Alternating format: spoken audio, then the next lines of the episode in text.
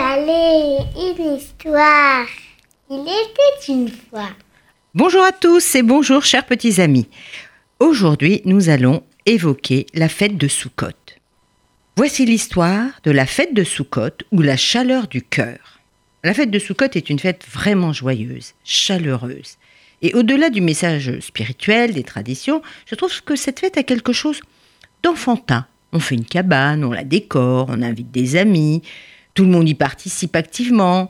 Euh, les, enfants font des goûters avec leurs amis, les cousins, les cousines. Ils font des concours de décoration. Les grands et les petits euh, aiment vraiment cette fête. Ils y étudient et certains y dorment même. Et les adultes s'amusent. C'est une fête vraiment conviviale. C'est comme si on faisait la dinette. Et la fête ne dure pas que un ou deux jours. Alors on a le temps d'apprécier. Puis alors après, on a le défilé sous la suka, du grand festin au petit café. L'ambiance est agréable on, et on fait du bruit, les convives sont serrés autour de la table. Cette fête est particulièrement gaie et chaleureuse. Partout dans le monde, on peut voir des soukas et partout, l'hospitalité est de mise. On cherche l'invité. Que vous soyez en Amérique, en Israël, en France ou encore en Alaska. En effet, nous nous rappelons tous des soirées fraîches, pluvieuses parfois. Souvenez-vous, les fois où vous avez été arrosé par un orage impromptu. Quel merveilleux souvenir.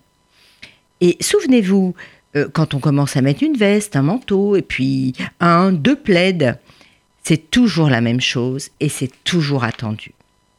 Alors, imaginez un seul instant sous côte en Alaska.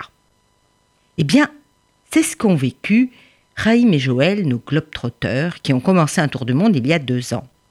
Voilà ce qu'ils racontèrent à leurs amis sous la souka dans un petit jardin de la région parisienne. Et avec des photos à l'appui, on ne pouvait plus les arrêter. Raïm s'exclamait Après avoir passé Pessar en Chine, nous avons décidé de passer Rosh aux USA et d'être à Soukot en Alaska. Seulement, mes amis imaginaient un repas sous la souka à moins 15 degrés. Eh bien, pour l'ambiance chaude, c'était pas gagné. Et Joël renchérit, écroulé de rire, rien qu'en y repensant. Euh, je n'oublierai jamais les barbes givrées, les mains bleues, et puis le chrono. Ah bon? Pourquoi le chrono? dirent ses amis. Attends, Joël, laisse-moi raconter. Le rabbin, un jeune Lubavitch, avait été envoyé au bout du monde avec sa femme. Vous savez, et là, je tiens à saluer les Lubavitch. Ils sont vraiment exceptionnels. Et d'ailleurs, leur texte m'inspire souvent pour ces contes.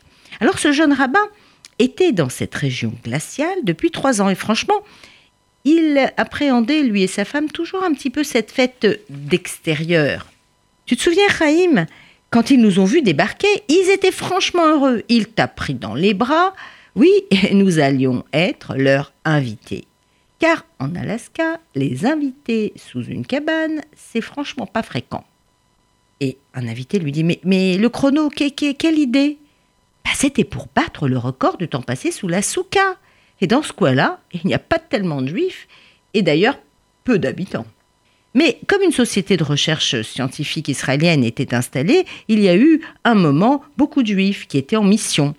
Et donc, voilà notre gentil couple euh, de rabbins et Lubavitch au service de la communauté juive au fin fond du monde sous la glace.